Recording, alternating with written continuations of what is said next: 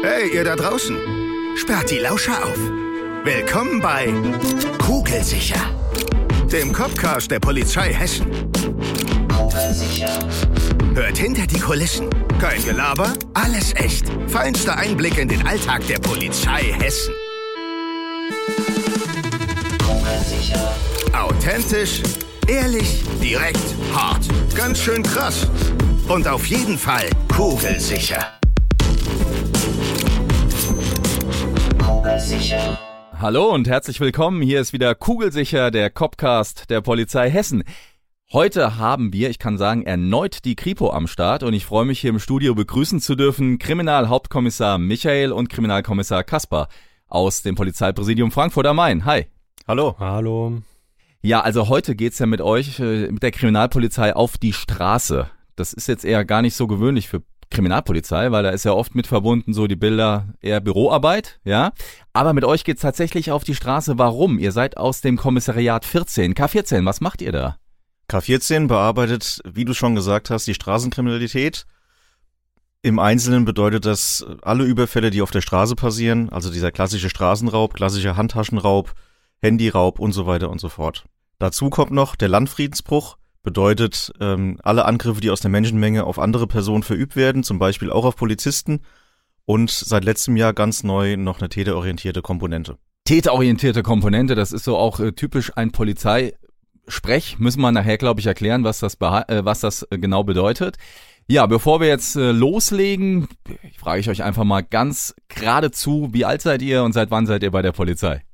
Michael, ich muss es an der Stelle sagen, wir kennen uns ja schon seit ja, 20 Jahren fast. Wir kennen uns tatsächlich seit 20 Jahren. Sehen genau. uns jetzt aber seit 17 Jahren das erste Mal wieder. Ja, wir haben zusammen die Schulbank bei der Polizei gedrückt. So sieht's aus. Ich freue mich sehr. es ist manchmal verrückt, ich freue mich auch. Damit habe ich auch vorher nicht gerechnet. man Ähm, trifft sich im Tonstudio wieder. Man trifft sich im Tonstudio, das ist manchmal kurios. So wie das Leben so spielt, ja. wie das Leben so spielt. Ja, es ist manchmal so abwechslungsreich wie der Polizeiberuf, äh, sage ich mal. Genau, ich habe vor 20 Jahren angefangen, ich bin 42 Jahre alt ähm, und bin im Prinzip seit 2004 in Frankfurt tätig. Ja, Kaspar, Ich bin 30 Jahre alt. Ich habe im Februar 2016 mit dem Studium angefangen, nachdem ich vorher was anderes äh, studiert habe und bin jetzt seit Februar 19 in Frankfurt und meine erste Dienststelle ist tatsächlich auch K14 geworden. also ein, ich möchte jetzt nicht sagen Anfänger, das hört sich jetzt blöd an, ne? aber Ja, so ein das bisschen kommt schon hin. Rookie, ja, und ein sehr erfahrener Hase in dem Job. Ihr werdet auch, finde ich, ein sehr, sehr gutes Ermittlerduo im Fernsehen, muss ich an der Stelle mal sagen. Auch, vielen Dank. Äh, vielen ja, Dank. vielen danke, Dank. danke für die Blumen. Ja, ich finde, der eine ein bisschen größer, eine ein bisschen kleiner, ein bisschen älter, ein bisschen jünger. Rauschebart, drei Tage Bart. Ich finde das super. ihr, rein optisch seht ihr Wie, jetzt leider wie, nicht, wie aus dem Leben. aber ihr werdet ein super Ermittler-Du. Ja, also genau, Fernsehen ist ja auch immer so, ein- so ein Ding. Ich, ich, in meiner Jugend gab es einen Film, den gab es schon vor meiner Jugend, aber den habe ich in der Jugend kennengelernt mit Clint Eastwood, ja, der Wolf hetzt die Meute, typisch Kripo-Klischee. Sakko, Hemd und dann abends wird er angerufen, kommt aus der Wohnung in seinem Zivilauto, fährt er zum Tatort oder so, ne? Das hat man ja doch noch immer im Kopf. Ist so, Kaspar, oder? Mm, hat man im Kopf, ist aber nicht so. Also äh, Anzug, äh, Weste, Hemd eher ungewöhnlich, weil man damit mittlerweile auffallen würde wie ein bunter Hund und mit einem Privatauto irgendwo hinfahren geht halt auch nicht. Allein schon versicherungstechnisch nicht. Also, das ist natürlich Klischee. Wie es wirklich geht, erzählen wir euch gleich. Aber vorher kommt an der Stelle unser berühmt-berüchtigter Keyword-Schnellschuss. Ja, Männer, habt ihr gehört? Ich baller in schneller Reihenfolge Wörter raus und ihr müsst gut parieren. Alles klar. Seid ihr bereit? Jawohl. Jawohl. Dann geht's jetzt los. Batman oder Robin? Batman. Batman. Fleisch oder Fisch? Fleisch. Bowling oder Billard? Billard.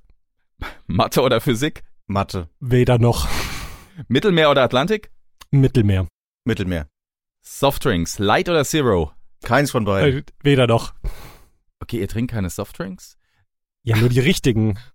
Okay. Also das war's. Also Bier. Bier ist mir lieber. Ja, und äh, Light oder Zero?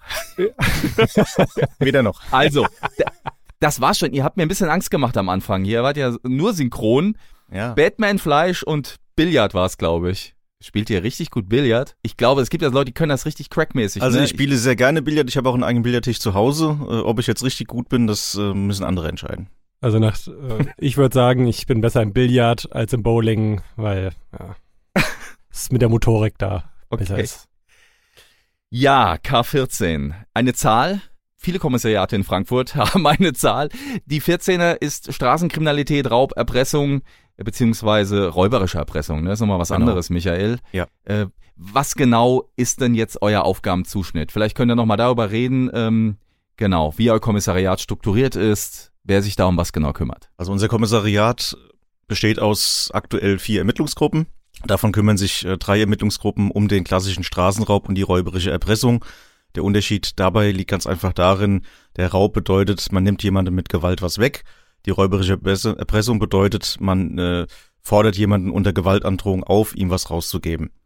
Ähm, drei Ermittlungsgruppen beschäftigen sich in Frankfurt damit. Das heißt, die ganzen Stadtteile sind aufgeteilt unter diesen drei Ermittlungsgruppen. Und unsere vierte Ermittlungsgruppe, wie es gerade eben schon angedeutet war, kümmert sich im Prinzip um diesen äh, täterorientierten Ansatz. Täterorientiert. Was heißt das genau? Die täterorientierte Arbeit heißt, dass man sich äh, schwerpunktmäßig um einige wenige oder viele Personen kümmern muss. Ähm, jedem in der Ermittlungsgruppe sind einige Personen zugeordnet. Ähm, das Kriterium dafür ist, dass sie eine bestimmte Anzahl von Straftaten in einem bestimmten Zeitraum begehen, auch schwere Straftaten, und dann eben angezeigt ist, alles zu bearbeiten, was die eben verüben, von ganz leichten Delikten bis zu schweren Delikten, das zusammenzuführen und dann dafür zu sorgen oder äh, das zu unterstützen, dass das schnell zur Staatsanwaltschaft geht, dass es schnell angeklagt werden kann, dass eben diese Personen möglichst schnell Konsequenzen für ihr Handeln spüren. Das haben wir ja eben schon festgestellt, so wie bei Clint Eastwood ist es nicht. Also ihr werdet nicht angerufen abends, äh, vielleicht, ja, vielleicht werdet ihr schon angerufen, sowas wie Bereitschaft habt ihr wahrscheinlich auch, oder? Ja, Ja. also Wochenendbereitschaften zum Beispiel, ja. Aber ihr fahrt sicher nicht, sicherlich nicht mit eurem Privat-Pkw dann zum Tatort. Nein. Also wie ist es denn jetzt wirklich so, der Alltag, ähm, sage ich mal, im K14?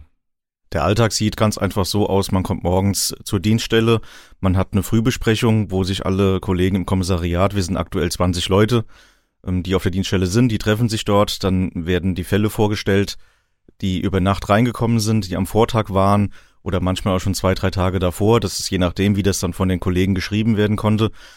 Dann stellt man die Fälle vor, man guckt, was kann man tun, was sind die ersten Maßnahmen, die man treffen kann. Ähm, gibt es schon Täteransätze? Gibt es Maßnahmen, die man direkt treffen muss? Muss man nochmal zum Tatort raus? Das kommt oftmals vor, dass man nochmal guckt, dass man irgendwie Zeugen äh, generiert oder aber auch nach Videoüberwachungsanlagen guckt, um halt äh, sehr schnell Täteransätze zu finden. Und ansonsten werden die, wenn keine Erstmaßnahmen zu treffen sind, werden die Vorgänge einfach verteilt in den Ermittlungsgruppen und dann guckt man, was dann damit zu tun ist, um ja im Prinzip die Sachbearbeitung zu machen. Aber die Schutzpolizei ist doch eigentlich genau die, die auch zuerst vor Ort ist, äh, vielleicht so den ersten Angriff, wie wir sagen, fährt, also die ersten Maßnahmen trifft. Äh, wie ist da so die Zusammenarbeit? Ist dann die Schupo zuerst da gewesen? In der Regel ist es so, dass natürlich nachts äh, die Schutzpolizei gerufen wird zum Tatort. Die werden die ersten Maßnahmen treffen, ähm, auch in Absprache mit unserem Kriminaldauerdienst. Ähm, die machen natürlich die ganzen ersten Maßnahmen und gucken auch schon nach den Zeugen, nach Video und sonstigen Dingen. Ähm, es ist aber nur so, dass wir natürlich bei der Kriminalpolizei uns auch selber manchmal einen Überblick nochmal verschaffen wollen am Tatort selbst. Wir kriegen auch manchmal durch die Aussage vom Geschädigten, die erst später vielleicht kommt oder ausführlicher ist, die wir dann erheben, nochmal einen Ansatz, Fluchtweg von einem Täter oder nochmal mehr Möglichkeiten, ähm, irgendwelche Maßnahmen zu treffen oder, oder Hinweise zu erlangen. Aber das, die, die Zusammenarbeit geht Hand in Hand. Im Prinzip, da gibt's aus unserer Sicht, bei uns läuft das immer alles sehr harmonisch ab. Kaspar, du wolltest was sagen, glaube ich. Hm, Nö, ich habe dem Kollegen erstmal zugehört und äh, ja, so. Du bist ja direkt zur Kripo gegangen. Also das gab's bei uns, bei Michael und mir noch nicht. Äh, Da gab's einen Studiengang und äh, Michael, du hast dich irgendwann entschieden, ich gehe von der Schutzpolizei zur Kripo. Äh, Kaspar, du hast den direkten Weg gewählt. War das das auch, was du wolltest, diese Arbeit hier, so K14? Das hattest du so ein bisschen im Blick? Also äh, natürlich am Anfang des Studiums oder als ich mich da entscheiden musste, wusste ich ja nicht, dass ich später irgendwann mal das Glück habe, zu K14 zu kommen, sondern war dann erstmal die Frage, ja, wollen Sie den Direkteinstieg äh, Kriminalpolizei machen oder wollen Sie direkt zur Schutzpolizei gehen? Und ich habe da hart mit mir gerungen, weil mir beides spa riesigen Spaß gemacht hätte, das wusste ich, ähm, habe mich dann aber für die Kriminalpolizei entschieden, weil äh, mir dann doch eher so das Puzzeln äh, hinten raus besser gefallen hat. Und äh, ja, bei K14 war ich unter anderem im Praktikum während der Ausbildung. Es hat mir so gut gefallen, dass ich da eigentlich dann auch direkt hin wollte. mein, ich dachte ursprünglich, na, wenn ich jetzt zu K14 komme, mache ich Straßenraub. Das hätte mir auch schon riesen Spaß gemacht. Aber als ich dann, äh, als ich dann da war, wurde mir gesagt, ja, hier, du machst auch täterorientierte Ermittlungen. Das war dann noch viel, viel besser, weil das hätte ich sowieso irgendwann mal machen wollen. weil Man beschäftigt sich im Studium mit den Konzepten und jetzt wird mir beides geboten bei K14. Also du kannst puzzeln, das, was du gewollt hast? Ja, absolut. Äh, ich meine, äh, natürlich, wir haben bei unseren in unserer EG mit Fällen zu tun, wo der Täter letztlich schon bekannt ist, weil sonst würden wir ihn ja nicht bekommen. Aber trotzdem ist da noch sehr viel Arbeit zu machen und das aufzubereiten, damit es wirklich äh, gerichtsverwertbar ausermittelt ist und es da keine Widersprüche gibt. Das müssen wir vielleicht nochmal jetzt äh, erklären. Also es gibt natürlich die Fälle, wo der Täter bekannt ist. Das wäre dann die täterorientierte Komponente. Aber natürlich habt ihr auch viele Fälle, wo ihr erst einen Täter ermitteln müsst. Ne? So sieht's Michael. aus. Ja. Das ist halt die Problematik bei unserer Straßenkriminalität, dass man halt oftmals mit wenig Spuren erstmal am Anfang zu rechnen hat. Das heißt, wir sind darauf angewiesen, haben wir Zeugen, gibt es jemanden, der was gesehen hat, ähm, gibt es Videoüberwachungsanlagen, gibt es sonst irgendwie Hinweise darauf, äh, zu Tatzusammenhänge, zu anderen Taten, wo man vielleicht schon mal einen Täter hatte und aber auch, sage ich mal, die Aussage des Geschädigten. Das ist halt das Hauptproblem, dass die natürlich oftmals sehr, sehr überraschend in die Situation reingeraten. Die werden vielleicht von hinten angegangen, von hinten überfallen, im Dunkeln oftmals oder so weiter und so fort. Das heißt, sie können gar nicht so schnell reagieren und dann wird aber eigentlich von ihnen ein Stück weit erwartet oder es wäre natürlich schön, so viele Täterhinweise von ihm wie möglich zu bekommen. Das heißt, kann er vielleicht den Täter sogar wiedererkennen, wenn wir einen präsentieren bei einer Gegenüberstellung oder wenn wir ihm Lichtbild zeigen oder so weiter. Das ist natürlich in diesen überraschenden ähm, Situationen für viele einfach ganz schwer. Das ist aber auch völlig menschlich. Es gibt Leute, die haben ein fast fotografisches Gedächtnis. Die meisten ist es aber einfach, ist es schwer. Ja, und deswegen ist es dann bei uns auch diese Art Puzzlearbeit. Deswegen gucken wir uns auch nochmal Tatorte an, schaffen uns einen Überblick über die Örtlichkeit. Gibt es nochmal irgendwelche vergleichbaren Sachen? Wir machen auch öfter mal, gerade bei diesen größeren Fällen oder irgendwie die nicht alltäglichen Fälle sind, wenn vielleicht auch Verletzungen entstanden sind und so weiter, auch mal Zeugenaufrufe über die Presse. Damit haben wir schon gearbeitet, um einfach ein bestmögliches äh, Gesamtbild nachher zu haben und die Puzzleteile halt zusammenzufügen. Sehr spannend. Also normal ist ja oft bei der Kriminalpolizei so Spurensicherung. Ne? Also kommt die Spusi und dann gibt's da auch oft viel, viel Spuren eben am Tatort. Das ist jetzt in eurem Fall gar nicht so. Äh, ist mir jetzt auch noch nicht so bewusst gewesen eigentlich bin jetzt halt ein Schutzpolizist, merkt ihr gleich, ne? Aber äh, das ist richtig. Also ist bei euch, sag ich mal, diese, dieser menschliche Beweis, wie du sagst, diese Aussage und das, die Arbeit mit Menschen, da noch Informationen rauszuholen, ist das eigentlich so das Entscheidende bei euch? Ja, also die hm, Zeugenaussagen, gerade auch von einem Geschädigten als Ursprung der weiteren Ermittlungen oder als Ansatzpunkt äh, für weitere Maßnahmen, ist natürlich in jedem Verfahren wichtig, ist jetzt Diebstahl, Betrug, Raub, ähm, Beleidigung äh, ohne eine gescheite Personenbeschreibung oder Sachverhaltsschilderung kann man natürlich kaum weiter ermitteln. Ähm, und gerade weil der Michael das angesprochen hat mit der Videoüberwachung, ist es natürlich wichtig zu wissen, wo ist der Täter möglicherweise hingeflüchtet, um da nach Kameras zu schauen. Opfer, ähm, gutes Stichwort. Das ist natürlich eine ganz besondere Arbeit auch. Ihr habt es mit Menschen zu tun, die waren Opfer eines Raubs, was ja auch mit Gewalt einhergeht. Das sagt ja dann schon der, der Name Raub. Wer wird denn ausgeraubt? Ist das, äh, bei uns früher war das oft, ne, ja, die Jugendlichen, die rippen sich untereinander ab, wie man das so im Jargon sagte. Ich weiß gar nicht, ob man das so sagen kann. Das sagt man so, das genau. Sagt man so, ne? Ja. Ähm, das ist, eine, ist aber eine ernste Straftat logischerweise und es betrifft ja nicht nur junge Leute. Nein, also was man halt sagen kann, wie gesagt, der Begriff Abrippen, das ist tatsächlich der, der gängige Begriff unter den, den Jugendlichen oder jüngeren äh, Tätern. Ähm, den gibt es nach wie vor, ähm, dass sie sich untereinander im Prinzip die Handys wegnehmen oder aber auch Jacken. Die Wellensteinjacke ist zum Beispiel was, was, was ähm, prestigeträchtiges. Es ist, ähm, sind die AirPods heutzutage, die, die viele haben, einfach, dass man sich untereinander im Prinzip die Sachen wegnimmt. Das ist so ein klassischer Bestandteil. Und dann haben wir aber einfach auch den Hauptbestandteil von, sage ich mal, wenn wir ins Bahnhofsgebiet gehen, von Touristen, von Betrunkenen, von einfach Leuten, die in dem Moment nicht in der Lage sind, äh, sich zu orientieren oder zu wehren. Dann haben wir ganz klassisch den, den Handtaschenraub bei älteren Leuten. Wir haben da auch gerade in den Sommermonaten, dass ältere Damen ihren Goldschmuck äh, offen tragen, Goldkette, was auch immer.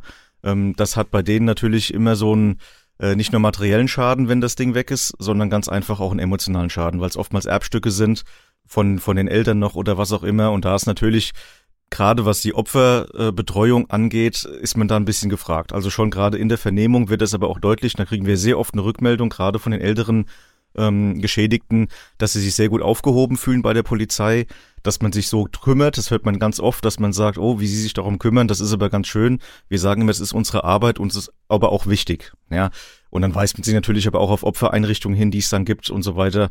Diese Möglichkeiten hat man ja. Kaspar, war dir das bewusst, äh, als du zur Kripo bist, dass da auch eine Menge, ich nenne es jetzt mal Sozialarbeit mit dranhängt, gerade wenn es um die Opferbetreuung und äh, die Arbeit mit dem Opfer geht? Also im Studium selber war mir das tatsächlich nicht so bewusst. Und auch im Praktikum habe ich das habe ich da natürlich schon die ersten äh, Berührungspunkte mit gehabt, aber da hat man natürlich immer noch so irgendwo den Welpenschutz im Praktikum. Aber gerade jetzt in der täterorientierten Sachbearbeitung habe ich das gemerkt, äh, dass man da doch sehr, sehr stark äh, sozialarbeiterisch unterwegs sein muss. Äh, einmal gegenüber den Personen, die einem da zugeordnet wurden, aber auch äh, gegen, natürlich gegenüber den Geschädigten, gilt das ja generell, aber auch dem sozialen Umfeld, weil die Täter, die wir bekommen, die Personen, die haben Familie zum Teil, Freunde, Familie, die daran irgendwo auch zu knabbern haben, dass diese eine Person so lebt, wie sie lebt.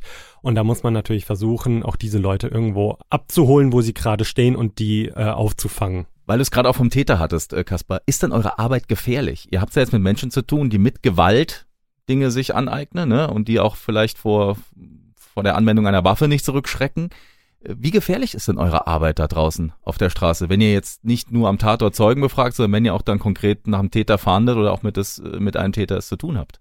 Ich sage, unsere Arbeit kann gefährlich sein tagtäglich. Ähm, faktisch ist sie es natürlich nicht jeden Tag. Ja, wir haben es aber, wie ich auch schon vorhin ausgeführt habe, mit den unterschiedlichsten Personen zu tun, natürlich auch mit den unterschiedlichsten ähm, Menschen beim Täter, es kommt immer drauf an. Man kann es nicht einschätzen, man muss aber auf alles gefasst sein. Das ist so, wir machen auch selber Fahndungsgeschichten, dass wir halt rausfahren nach bestimmten Personenbeschreibungen, die wir halt haben, äh, auch Ausschau halten. Wir kommen ganz oft mit dem Bahnhofsgebiet in Berührung, ähm, wo man ja genau weiß, ähm, dass es da jetzt auch nicht ganz ungefährlich ist. Und wir hatten auch schon Fälle, dass man einfach da im Druckraum einfach nur nach, nach Zeugen gesucht hat für einen bestimmten Fall und dann auf einmal steht einer mit einer Spritze da und geht auf andere Leute los. Man muss dann reagieren, man weiß nicht, was was er vielleicht auch für, für Krankheiten hat oder was auch immer, dann ist man sehr, sehr schnell in so einem Ding drin. Wie gesagt, passiert nicht jeden Tag, kann aber passieren. Und wir haben auch schon äh, selber Festnahmen gemacht und dann gilt es halt einfach fokussiert zu sein, keine Routine walten zu lassen, sondern einfach sich vorher drüber klar zu sein, was kann passieren und das so gut wie möglich dann einfach auch zu handeln. Das kann ich nur bestätigen. Ähm, ich meine, wenn man bei der Polizei ist und dann draußen unterwegs ist, auch wenn man zivil ist äh, und erstmal direkt nicht erkennbar ist, muss man natürlich aufpassen äh, oder aufmerksam sein, was um einen herum passiert. Und äh, was auch dazu kommen kann, da war ich mit einer Kollegin, wir waren zu zweit äh, draußen unterwegs, haben Ermittlungen gemacht und äh, zweimal haben wir da tatsächlich, waren wir Zeugen von Straftaten und haben da direkt den Täter auch gleich festgenommen vor Ort. Einmal war das relativ unkompliziert, aber bei dem anderen Mal musste man, mussten wir den auch schon überwältigen, aber das ist nicht der Alltag. Aber wir werden dafür ja auch im Studium oder während dem Ausbildungsteil eben vorbereitet drauf. Weil du gesagt hast eben, ihr seid nicht erkennbar als Polizei. An der Stelle mal ein Dankeschön an unsere eifrige Community, die uns auch immer wieder mal mit Fragen versorgt. Äh, wir haben natürlich eine Zuhörerschaft, die interessiert das auch und sagt, äh, wir würden gerne mal was wissen vom K14. Nämlich, gibt es einen Dresscode? Sehr spannende Frage für die Kripo. Wenn dem so wäre, wäre natürlich blöd, wenn ihr sofort erkennbar wärt manchmal. Ja, ähm, aber das ist trotzdem gar nicht so blöd die Frage, weil man muss sich ja irgendwie so, so anziehen, dass man praktisch angezogen ist, äh, nicht auffällt, aber trotzdem irgendwie funktional. Wie handhabt ihr das denn so? Also es gibt jetzt tatsächlich keinen Dresscode. Also tatsächlich ist es so, dass man in, in seiner Straßenkleidung eigentlich rumläuft. Es muss alles abgedeckt sein. Ja, die Schutzweste darf nicht erkennbar sein. Die die Waffe und so weiter, das muss abgedeckt sein. Da hat jeder aber auch so ein bisschen sein eigenes, ähm, seinen eigenen Stil, wie er das handhabt. Ähm, ich habe meistens jetzt im Sommer habe ich ein T-Shirt an, darüber dann ein Hemd. Damit kann man halt das meiste eigentlich abdecken. Es gibt andere, die die führen noch mal eine Bauchtasche mit zum Beispiel und haben da ihre wichtigsten äh, Einsatzgegenstände drin oder so. Das handhabt jeder ein Stück weit anders. Was halt bei uns nicht ganz praktikabel ist, ist natürlich, ähm, was schon mal angeklungen ist, dass man mit dem Anzug äh, rumläuft, weil erstens macht man sich draußen etwas unglaubwürdig. Äh, und zweitens ähm, ist es nicht praktikabel. Ist nicht so praktisch. Also in den 70ern, 80ern war auf jeden Fall der Dresscode wahrscheinlich das karierte Sakko und das blaue Hemd oder bei Schimanski die Lederjacke. Ja. Ja, die Zeiten sind vorbei. Okay. Und auch eine sehr spannende Frage. Wir sind aktuell, ist so, äh, auch wahrscheinlich, wenn dieser Podcast hier ausgestrahlt wird, sind wir immer noch äh, irgendwie mit Corona beschäftigt und haben mit Corona zu tun. Straftaten zu Corona sind, das konnte man ja auch überall lesen, natürlich in bestimmten Teilen zurückgegangen. Ja. Wie ist das denn auf der Straße? Ich stelle mir jetzt vor, gab es da irgendwie auch so eine, so eine Art Knick? Habt ihr weniger Straftaten gehabt, weil die Leute nicht mehr so draußen unterwegs waren? Hat sich das bemerkbar gemacht? Ja, das hat sich gerade in den ersten Wochen, als da dieser sogenannte Lockdown durch, äh, durchgeführt wurde, hat sich das bemerkbar gemacht, weil einfach weniger Menschen draußen auf den Straßen unterwegs waren. Äh, es gab schlicht für die für mögliche Täter keine Tatgelegenheiten, da jemanden auf gut Deutsch abzurippen. Aber ähm, das hat man dann doch gemerkt, je weiter die Maßnahmen wieder zurückgenommen wurden oder das Leben auf der, auf der Straße wieder stattgefunden hat oder Menschen unterwegs waren, hat das auch wieder zugenommen und so äh, im großen Ganzen ist es eigentlich gleich geblieben. Wenn man mal konkret euch fragen würde, was war denn das spannendste oder ja, die aufregendste Story, die ihr erlebt habt bei K14, dann kann natürlich der Michael wahrscheinlich jetzt noch ein bisschen mehr aus dem Vollen schöpfen, Kaspar, das ist klar. Aber ja, habt ihr da äh, uns eine Story mitgebracht? Also ich habe tatsächlich was zu erzählen, was einfach nicht alltäglich ist, ähm, was aber auch nachhaltig einfach einen immer noch äh, manchmal so ein bisschen auch äh, erstaunen lässt, sage ich mal. Wir hatten vor über drei Jahren ist ein 82-jähriger Rentner, der auf einen Rollator angewiesen war, mit dem auch unterwegs war in einem Stadtteil in Frankfurt. War ja auf der Bank, hat sich dort eigentlich aus gar keinem speziellen Grund 2000 Euro von seinem Konto abgehoben in einem Umschlag, das dann in seinem Rollator äh, auf dem Weg nach Hause transportiert, Er wurde bei der Abhebung von einem damals jugendlichen Täter beobachtet, der direkt daneben stand und ähm, wir konnten dann danach nachvollziehen auf dem Fußweg des Geschädigten, der erst nochmal in Einkaufsmarkt gehen wollte, um dann nach Hause zu gehen, ähm, hat der jugendliche Täter, ist ihm hinterhergegangen und im Kiosk ist er auf einen anderen Bekannten von ihm getroffen, der sich nachher als Mittäter rausgestellt hat, der war sogar ein Tick älter dann. Und die beiden sind dann mit einem Dritten, den wir bis dahin noch nicht kannten, hinterhergegangen auf dem Weg von ihm nach Hause, haben ihn dort gemeinsam umgestoßen mitsamt dem Rollator, dass er halt auf die Hüfte gefallen ist und haben ihm den Umschlag geklaut und sind im Prinzip weggerannt. Und das Einzige, was wir zu diesem Zeitpunkt eigentlich hatten, und das macht's halt ein bisschen auch besonders bis heute, war ein 14-jähriger Junge, der den Tätern quasi zufällig entgegenkam auf deren Flucht. Er hat dann dem alten Mann aufgeholfen, weil er gesehen hat, dass der Hilfe braucht und hat sich um ihn gekümmert, hat ihn nach Hause gebracht. Und ähm, wir haben die Ermittlung begonnen, konnten aufgrund der, der Videoauswertung in dem Kiosk, wo die ersten beiden Täter halt drin waren, sehr, sehr schnell deren Identität feststellen, haben die dann auch kurze Zeit nach der Tat festgenommen. Die haben zu der Sache natürlich nichts gesagt, beziehungsweise abgestritten. Und dann kam halt wieder unser 14-jähriger Junge ins Spiel, der tatsächlich es geschafft hat, auf einem Mannschaftsfoto damals von einer A-Jugend-Fußballmannschaft den dritten Täter, den wir noch nicht kannten, zu identifizieren. Tatsächlich hat es dann nachher gestimmt. Wir haben diesen dann, weil er der bei uns unbekannteste und polizeiunerfahrenste war, haben wir den Absprache mit der Staatsanwaltschaft sein Telefon ähm, überwacht ähm, was dazu geführt hat, dass er uns auf dieser Telefonüberwachung im Prinzip die ganze Tat beschrieben hat und auch die anderen beiden Täter, die wir ja schon kannten, ähm, identifiziert hat und auch was sie gemacht haben, wie das alles zu, äh, vonstatten gegangen ist. Und das hat sich unsere Ermittlung damit bestätigt, was sehr schön war. Also das konnte man dann halt gerichtsverwertbar machen, so dass auch diese beiden Haupttäter beide zu knapp drei Jahren Haftstrafe verurteilt wurden, die sie mittlerweile abgesessen haben. Ist jetzt ja schon über drei Jahre her. Ähm, und einer von den beiden, nämlich der, der ihn damals beobachtet hatte, den alten Mann, hat mittlerweile auch 1000 Euro an ihn zurückgezahlt, was erstens für den alten Mann sehr schön ist, obwohl es ein bisschen lange gedauert hat. Aber jetzt kommt halt das, äh, was auch einfach ein Oberzufall ist, auch für uns, was es kurios gemacht hat, sowohl der Junge als Zeuge, der Geschädigte selbst und ähm, jetzt kommt das Besondere an dem Fall, was, was einfach nicht alltäglich ist, was wirklich ein Zufall ist, dass das Opfer selbst der Junge als Zeuge und auch derjenige, den wir damals mit dem Telefon überwacht waren, alle einem Radius von 100 Metern gewohnt haben. Ach was. Und das ist halt einfach, äh, da steht man halt da und denkt sich, das kann irgendwie alles nicht wahr sein. Die sind sich wahrscheinlich alle schon mal äh, zu Fuß privat begegnet oder auf, durch Zufall und im Prinzip passiert so ein Ding auch noch genau an der Tatörtlichkeit, wenn man so will. Und das hat schon ein bisschen kurios gemacht. Und was ich noch dazu sagen will, äh, mit dem alten Mann war ich noch oder bin ich sogar noch regelmäßig in Verbindung. Ich besuche ihn ab und zu nochmal, wenn ich in der Nähe bin oder wir haben auch schon telefoniert. Ähm, der ist mittlerweile 85 oder 86. eingeschränkt, aber total rüstig, immer positiv geblieben und das ist halt das, was auch unsere Arbeit aufma äh, ausmacht, was vorhin hieß, Opfernachsorge. Ähm, die Leute sind unfassbar dankbar, dass man ihnen im Prinzip helfen konnte oder kann oder sich ein Stück weit einfach auch noch danach kümmert. Und das macht es halt einfach irgendwo daraus ziehe ich die Motivation meiner Arbeit. Das ist kein sagen, Alltagsfall, ja. Ja. Deswegen erzähle ich es jetzt auch so. Das ist nicht, dass das jede Woche so passiert, aber das bleibt dann einfach in Erinnerung und das motiviert dann einfach auch sowas weiterzumachen. Ja. Kaspar. Ist das deine Motivation auch zu sagen, also genau, dass ich solche Straftaten aufklären kann und dass das dann äh, so verläuft? Ist das eine Motivation für dich gewesen? Absolut, weil man ja dann am Ende des Tages auch sagen kann, wenn das ganze Verfahren durch ist und man die Täter ermittelt hat und dann auch Konsequenzen gefolgt sind, dann doch sagen kann, ja, ich habe hier was verändert, es verändert vielleicht nicht die Welt, aber es hat was für den Geschädigten gemacht, hat für den die Welt wieder ein Stückchen besser gemacht und das ist dann auch schon jede Menge wert. Ja, Kaspar, du bist jetzt noch nicht ganz so lang dabei wie Michael, aber vielleicht hast du auch in der kurzen Zeit, wo du bei K14 bist, äh, was erlebt, wo du meinst, das ist auf jeden Fall erzählenswert.